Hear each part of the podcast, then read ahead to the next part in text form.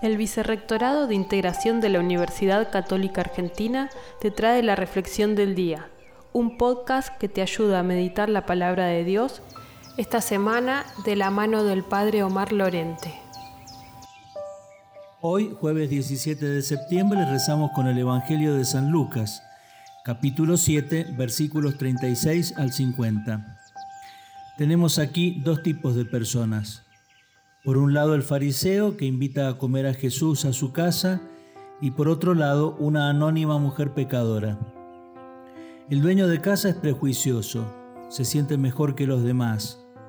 Tiene la frialdad de quien cree que por cumplir la ley ya tiene ganado el cielo. La mujer en cambio es consciente de su debilidad, de su pecado, de sus límites, y entiende que ese maestro la puede sacar del pantano en el que vive. Se acerca discretamente, lava con sus lágrimas y unge con perfume los pies de Jesús. El corazón del fariseo es frío, de piedra, soberbio. Ha caído en la trampa de creer que puede comprar la salvación con sus buenas obras. El corazón de la mujer ha sido alcanzado por la misericordia. Por eso su respuesta es la gratitud y la ternura. El fariseo vivirá en la parálisis de una religión sin vida. La mujer ha experimentado una verdadera conversión.